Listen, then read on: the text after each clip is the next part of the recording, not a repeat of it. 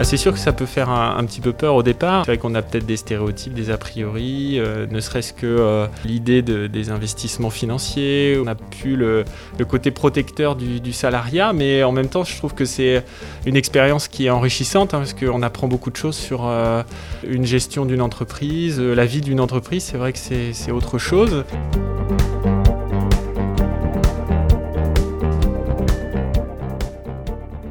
Quand on sort de l'internat ou du clinica, c'est souvent le moment de choisir son chemin professionnel. Le public ou le privé, le salariat ou le libéral. En France, il existe environ 1000 établissements privés à but lucratif détenus par des groupes nationaux, des groupes régionaux ou encore des cliniques indépendantes. Dans ces établissements, 40 000 médecins exercent en tant que professionnels libéraux et souvent au sein d'associations libérales dynamiques. Nous sommes allés à la rencontre de jeunes médecins qui ont franchi le pas afin de comprendre les raisons de leur choix, leur cheminement dans le privé, leur épanouissement entre vie professionnelle et personnelle.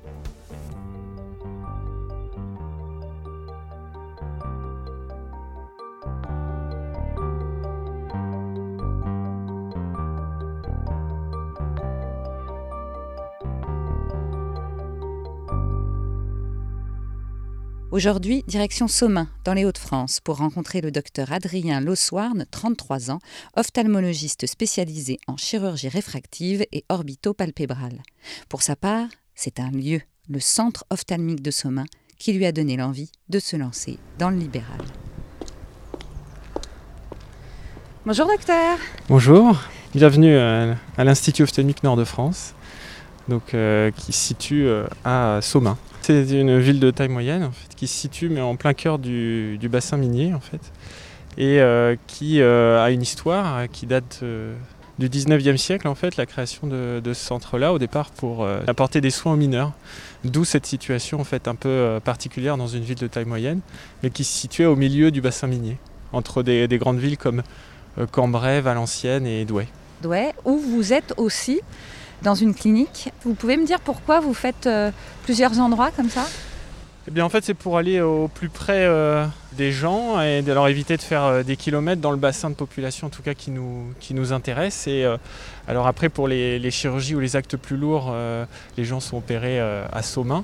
Mais nous, nous, effectuons des consultations en fait, au plus proche des gens, à Valenciennes, à Douai et à Cambrai, justement. Donc finalement, tout part d'ici et il y a des branches dans des plus grandes villes. Voilà, c'est ça. c'est l'inverse de d'habitude. C'est l'inverse un petit peu, euh, du fait de l'histoire en fait finalement, et ça change un peu la perspective. Il y a des problèmes ophtalmologiques particuliers dans cette région? Alors euh, au départ, euh, oui, en termes de traumatologie et pour le, soin des mineurs, mais actuellement, effectivement, il y, a on a, il y, a un bassin de population important dans le Nord-Pas-de-Calais. Et donc il y a de nombreuses maladies euh, ophtalmologiques, notamment liées euh, au, diabète par exemple, euh, ou au vieillissement des populations, par exemple la DMLA, pour prendre le plus célèbre. Alors vous m'emmenez où?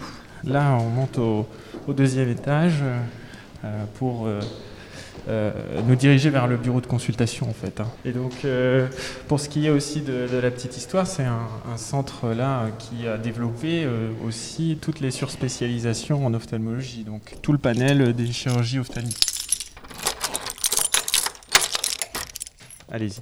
Donc vous avez ici donc la table connectée en fait avec les appareils de l'examen ophtalmologique classique avec ce qu'on appelle un, un autoréfractomètre, un tonoréfractomètre, avec la mesure de la pression intraoculaire et des paramètres oculaires en vue d'adapter une paire de lunettes, par exemple.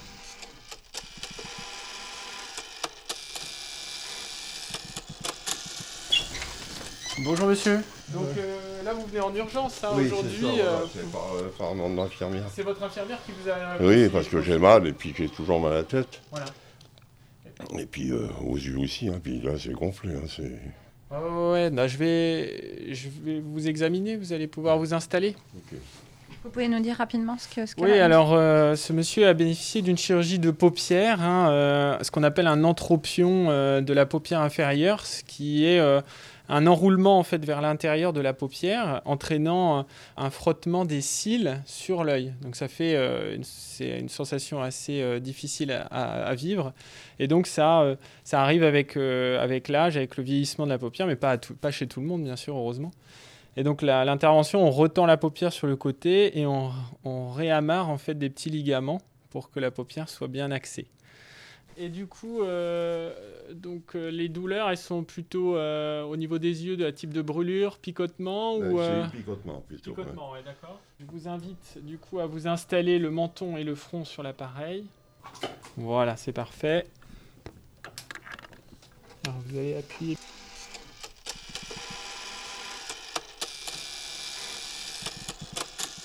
On est donc dans une clinique privée. Vous nous avez fait un peu euh, l'historique euh, de cet endroit.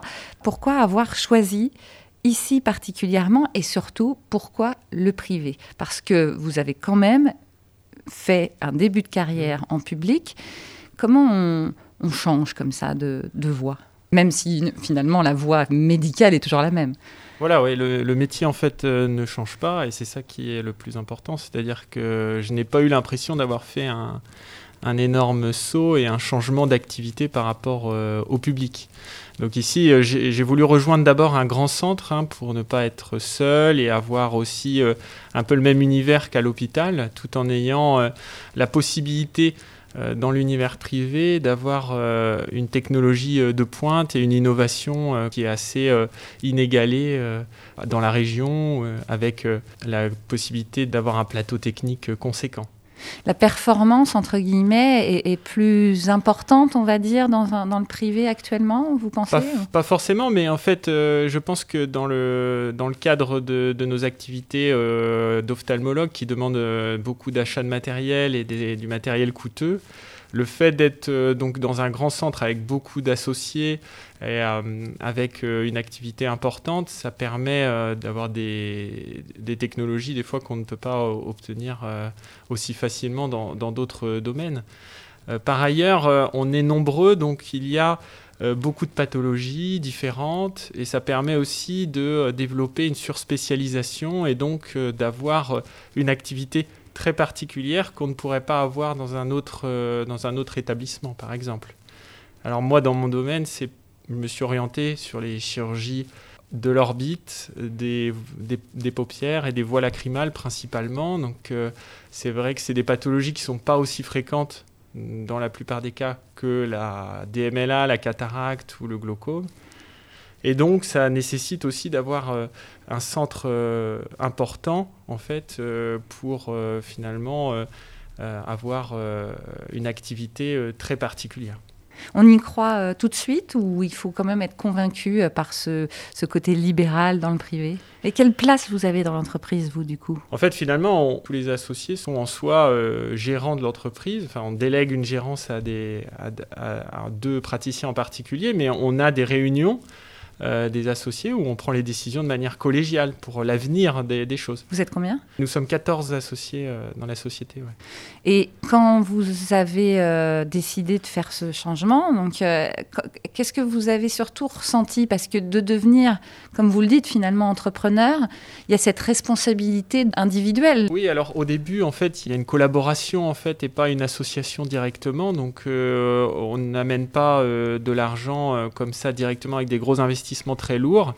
Mais il y a comme des fiançailles avec, euh, avec les associés, c'est-à-dire qu'il y a une, une phase d'observation où euh, on n'est pas pieds-poings liés ensemble pour voir si euh, le travail de groupe convient, si l'activité paraît bien pour tout le monde. En fait, c'est pour les différentes parties. Et donc ça, ce n'est pas engageant. Donc. Et donc là, vous allez commencer à parler d'investissement. Voilà, c'est ça, ouais. Et c'est à ce moment-là que. Et ça, ça fait peur un peu ou... Bah c'est sûr, ouais. Ça, c'est toujours, euh, même si c'est pas, euh, c'est pas un investissement euh, aussi important que si j'avais dû monter mon cabinet moi-même, puisque les investissements sont assez lourds pour monter son cabinet, acheter toutes les machines, avoir tout le personnel pour soi-même.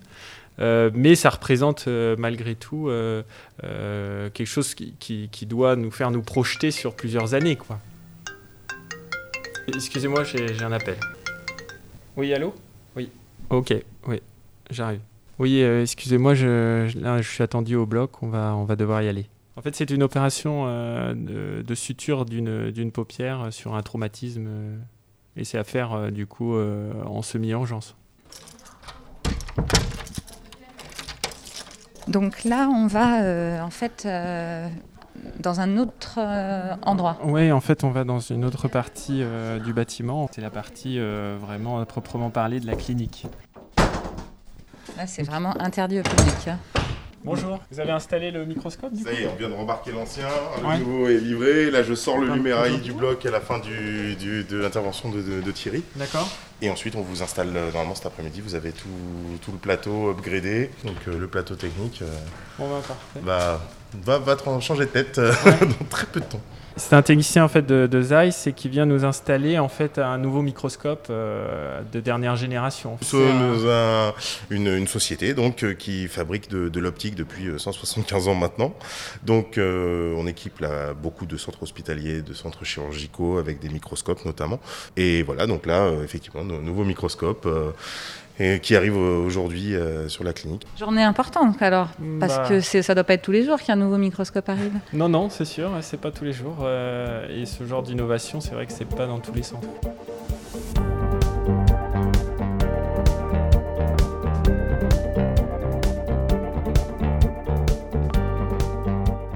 D'un point de vue euh, justement salaire, comment vous vous y retrouvez? Parce que justement, si vous devez investir après, il faut sûrement euh, pouvoir accumuler de l'argent.